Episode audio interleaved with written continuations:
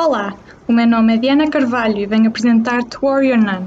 A nova série da Netflix tem a portuguesa Alba Batista no papel principal e estreou a 2 de julho. Apesar de não ser totalmente memorável, promete algumas horas de entretenimento e ação ao estilo tradicional. Eva, uma rapariga tetraplégica de 19 anos, acorda numa morgue com um artefacto divino cravado nas costas e uma nova oportunidade para viver. A necessidade de perceber o que lhe aconteceu leva à Ordem da Espada Cruciforme, uma sociedade secreta de freiras guerreiras que juraram proteger o mundo de demónios. Esta estranha premissa dá origem a uma série com uma ligação algo duvidosa dos eventos e efeitos especiais que não estão no seu melhor. No entanto, a produção é uma distração divertida e pode preencher tardes de verão, quando a vontade não for ver algo tecnicamente apurado, mas sim uma série simples e leve. Não percas ainda esta semana a entrevista com a atriz Alba Batista, protagonista do Warrior Nun, no Espalha Factos.